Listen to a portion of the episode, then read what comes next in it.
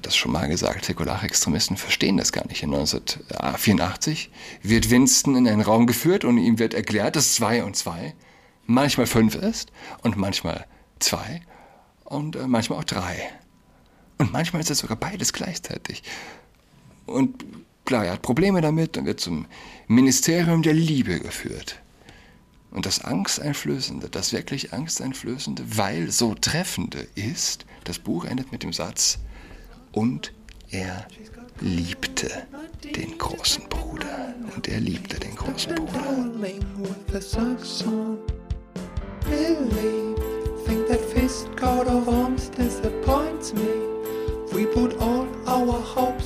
Hallo und herzlich willkommen zu unserem Podcast. Mein Name ist Julian Adrat. Erster Ferientag heute, in Berlin zumindest. Ich glaube, in Berlin ist es dieses Jahr früh, oder? Ich weiß es nicht. Wenn am 13. Juli die Ferien beginnen, ist das früh oder spät? Vielleicht ist es auch einfach nur schnödes Mittelfeld. Wenn die Sommerferien im September enden, dann sind es auf jeden Fall späte Ferien. Da bin ich mir sicher. Diese enden jetzt am 25. August. Ich habe mich das letztes Jahr zum ersten Mal äh, sehr überzeugt gefragt. Überzeugt davon, dass es doch irgendwie ähm, Unsinn sei. Ja? Äh, warum haben wir diese langen Sommerferien, diese gigantischen, diesen gigantischen schulfreien Block mitten im Sommer? Warum ist der Block nicht im Winter und die Menschen können in den Süden fliegen, auf die Malediven, äh, um ein paar Wochen Sommer, äh, Sonne, Sommer und Sommer und Sonne zu, zu tanken und den, äh, ja, den Sommer dann bei sich zu Hause genießen. Warum soll man Urlaub machen in einer Zeit, wo zu Hause das Wetter am schönsten ist? Warum? Weiß da jemand eine Antwort drauf? Äh, die Frage ist berechtigt, oder? Wo sind die Ferienhistoriker unter uns? Wer hat das eingeführt? Sechs Wochen sind ja kein Pappenstiel. Ich meine, für ein Kind bedeuten sechs Wochen eine Regel, einen regelrechten Weltensprung. Jeder kennt das. Wer vielleicht äh, sechs Wochen keine Klassenkameraden gesehen hat, der ist gespannt. Wer zum Beispiel, wie viel gewachsen ist. In sechs Wochen kann ein Stimmbruch passiert sein. Kann aus einem, naja, fast aus einem, aus einem Knaben ein Mann werden. Jedenfalls, ähm, vielleicht ist es so ein bisschen das Matthäus-Prinzip. Wer hat den Wert gegeben? Die Sonne ist da, das Wetter ist schön, alles ist wunderbar. Machen wir doch zusätzlich noch frei, sechs Wochen lang. Denn wer hat den Wert gegeben? Und wer wenig hat, dem wird noch sein Letztes genommen. Sommer ist, dementsprechend muss man nicht arbeiten. Stichwort Sommerpause. Im Bundestag äh, äh, arbeitet ja auch. Also das ist ja absolut tote Hose. Da sind die Flure quasi noch leerer als in einer Schule. Man kann sich klar, man kann sich daran stoßen, ey, die bekommen alle Geld. Die Lehrer und die Beamten und äh, äh die Abgeordneten und weiß nicht was. Und dann sind die ähm, zwei Monate lang im Homeoffice. Homeoffice in Anführungszeichen. Oder, oder auf den Malediven. Ja. Aber vielleicht sind die Sommerferien der letzte unangetastete Luxus, an den sich also selbst säkulare Extremisten nicht rantrauen, wenn das Wetter schön ist, wenn die Tage lang sind, wenn man um 9 Uhr abends noch im Schomregen-Abendlicht im T-Shirt draußen sitzen kann. Arbeitet man also auch nicht. Okay, was haben wir? Ich lese vom Spiegel. Die Journalistin Janka Gluge darf in einem Blog von Julian Reichelt nicht als Mann bezeichnet werden. Die Bezeichnung sei verunglimpfend und verletze ihre Persönlichkeit. Im Übrigen ist es ja doch irgendwie ein interessanter Punkt, dass bei aller Beliebigkeit, die also nun ein Selbstbestimmungsgesetz mit sich bringt, überhaupt der ganze Zeitgeist also, der das wirklich macht, beliebig sein Geschlecht zu wechseln, willkürlich zu behaupten, man sei etwas, was man also nicht ist, dass also eine Bezeichnung, die man also beliebig wechseln kann, als verunglimpfend und verletzend deklariert werden kann. Von einem Gericht. Die haben sie nicht mal alle. Ja, man, man kann sich nicht vorstellen, wie viel Tonnen Quecksilber solche Richter geschluckt haben müssen. Das teilte das Landgericht Frankfurt am Main mit. Es wies damit den Widerspruch des ehemaligen Bild-Chefredakteurs gegen eine einstweilige Verfügung ab. In dem Blog war im Februar ein Artikel veröffentlicht wurde, worden, in dem Kluge zunächst als Transfrau, später als biologischer Mann und schlussendlich als über 60-jähriger Mann bezeichnet wurde. Das Landgericht gab einem Eilantrag Kluges im März statt. Die Entscheidung bestätigte das Gericht nun.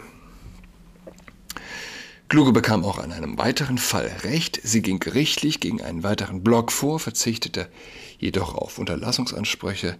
Daraufhin wurde in dem Blog ein Artikel mit der Überschrift Versuchte Abmahnung gegen Ansage, totalitär tickender Transe zieht den Schwanz ein veröffentlicht.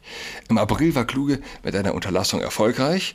Auch diese Entscheidung wurde nun bestätigt. Zwar sei die Grenze der Schmähkritik nicht überschritten, kluges Persönlichkeitsrecht sei aber verletzt worden, urteilten die Richter. Urteilten die säkularen Extremisten, ja? die Hohepriester des Vogue-Kults, die also einmal zum Richter ernannt wurden. Das Wort Transe sei umgangssprachlich abwertend und kein neutrales Kurzwort für einen transsexuellen Menschen. Durch das Attribut totalitär tickend werde die Äußerung noch verstärkt. Die Komponente zieht den Schwanz ein, stelle eine Assoziation zum männlichen Geschlechtsteil. Wie bitte? Wieso? Wieso? Wieso männliches Geschlechtsteil? Wir wissen doch, dass, wer hat's gesagt? Ein Mitglied des Bundestags. Das sind die Leute, ihr lieben Richter, die eure Gesetze machen, ja? Und da sitzt ein Typ drin, der doch schon öffentlich gesagt hat. Und er ist damit aber nicht nur der Einzige. Ein Penis ist nicht per se ein männliches Geschlechtsorgan. Aber, ja, man sei den Richtern gnädig, sie sind vielleicht noch nicht ganz auf der Höhe der Zeit. Also stelle eine Assoziation zum männlichen Geschlechtsteil her und richte den Fokus auf die Frage seines Nichtvorhandenseins bei Kluge. Ja, aber man sieht hier auch in der Begründung dieser hm, säkularen Extremisten, und das sind es, das sind Extremisten, ähm, ja, dass sich der Hund in den Schwanz beißt, dass sich hier sozusagen die Transe in den Schwanz beißt, ob vorhanden oder nicht. Ha? Der Atheismus, der Wokismus, jegliche Form, Form von, Sexu äh, ja, von säkularem Extremismus beißt sich letztlich in den Schwanz. Und äh, lasst mich raussuchen, was Janka Kluge mal über mich auf Twitter geschrieben hat. Es finden sich nur noch zwei Tweets, in, dem, äh, in denen sie meinen Namen erwähnt, denn mein Account wurde ja gelöscht. Dementsprechend sind, wenn man mich direkt getaggt hat, diese Tweets also nicht mehr zu lesen. Aber wenn irgendjemand in einem Tweet also meinen Namen genannt hat, ohne meinen Account zu taggen, die sind also noch öffentlich einsehbar. Der Erzkatholische. Moment, wie, wie schreibt sie? Ich finde das. Äh, der erzkatholische Autor, Künstler und Podcaster Julian Adrat fordert in der neuen Folge seines Podcasts konservativ, dass der Transgenderismus ausgerottet gehört. Er spricht dabei nicht von den Transmenschen, sondern von der Ideologie. Ha? Hat Janka Kluge getwittert. Ich habe da einen Screenshot von. Ja, wie gesagt, er ist nicht mehr äh, öffentlich einsehbar, weil sie mich also die, direkt getaggt hat. Oder ist das jetzt doch noch da? Wie auch immer. Das war der erste Tweet, den sie, äh, glaube ich, in meine Richtung äh, losgelassen hat. Ähm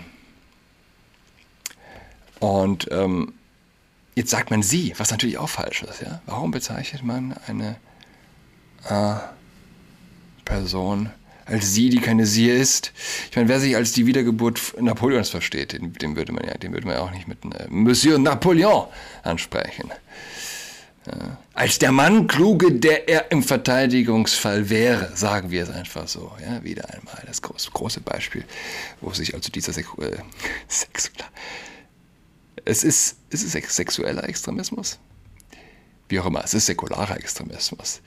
Ähm, also der hatte damals diesen Tweet über mich losgelassen und der war ja, der war ja recht nett, weil kluge Unterschied zwischen Ideologie und den Menschen, was korrekt ist. Das änderte, änderte sich dann in den folgenden Tweets.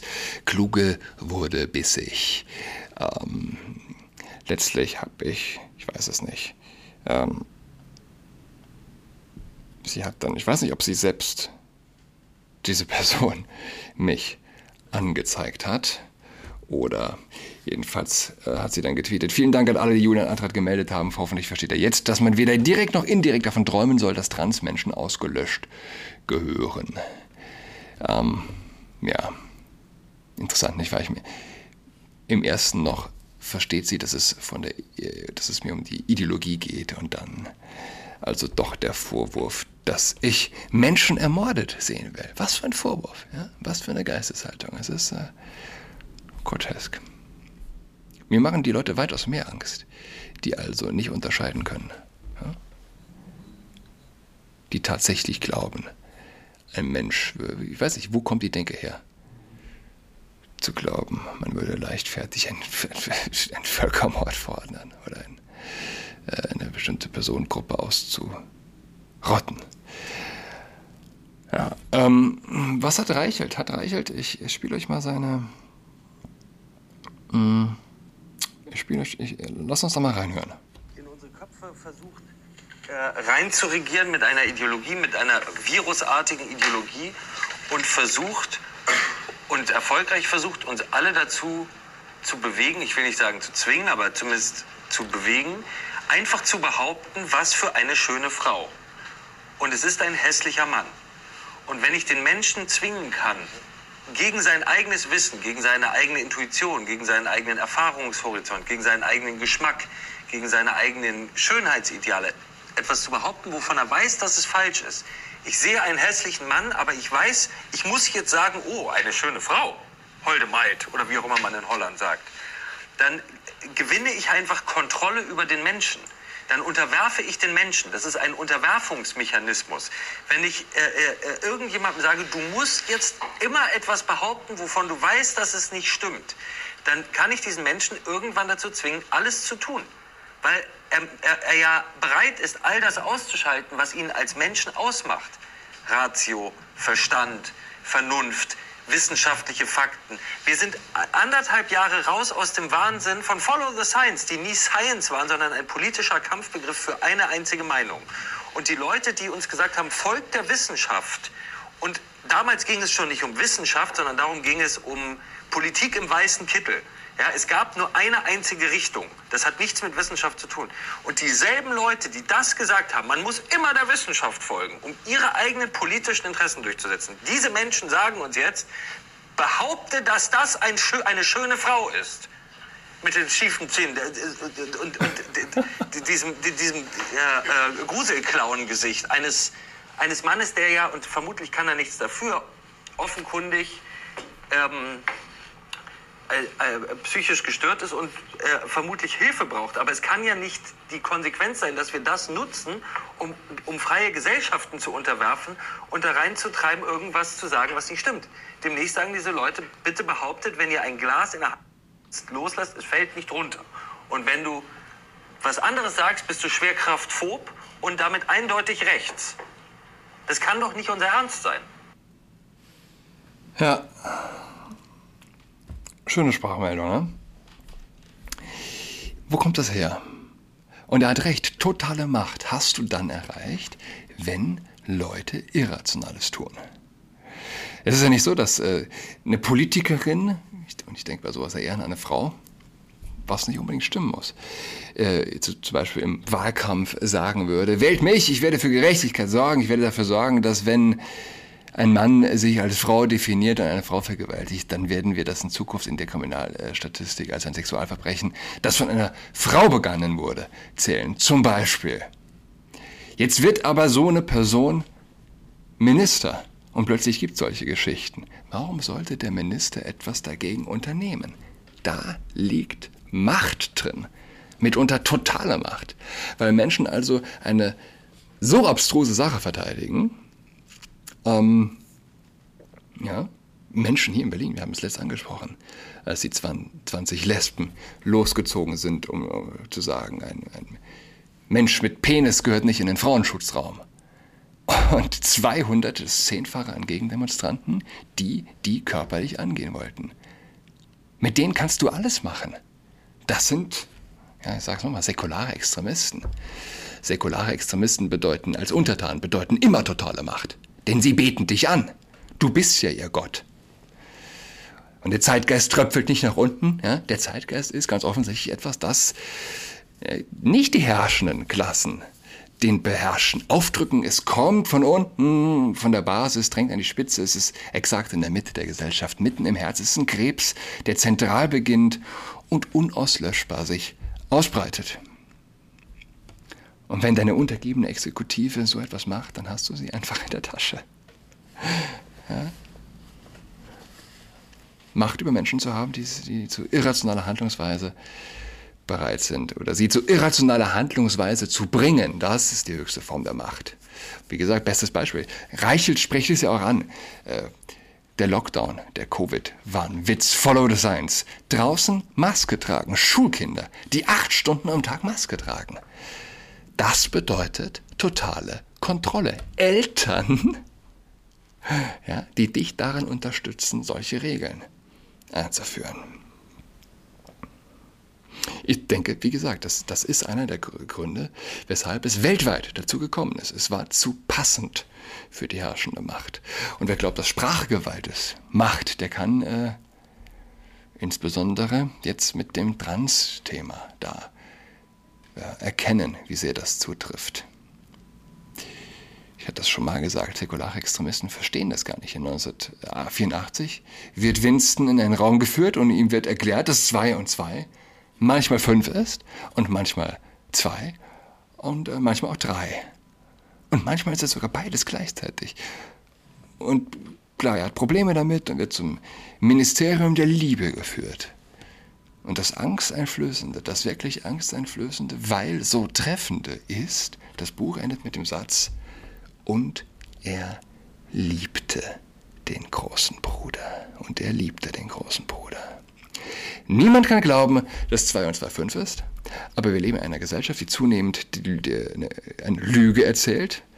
Das basiert im Transgenderismus. Das ist der Transgenderismus. Jeder weiß, dass ein Mann nicht schwanger werden kann und dass eine Frau eine Frau schwängern könne oder was auch immer. Jeder weiß das und doch erwartet man von uns, der Lüge beizutreten. Und wie schaffen es Menschen, in dieser Lüge zu leben?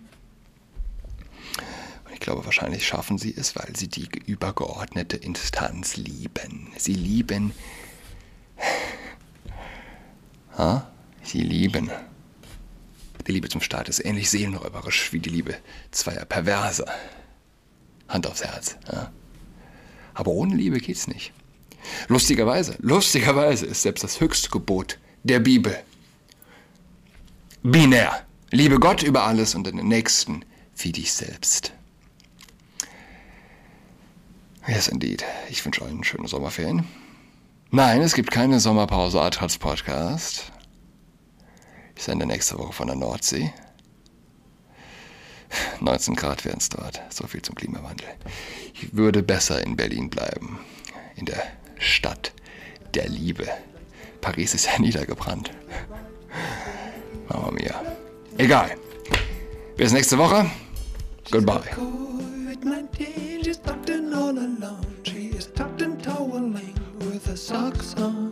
She's got COVID 19, that sucks so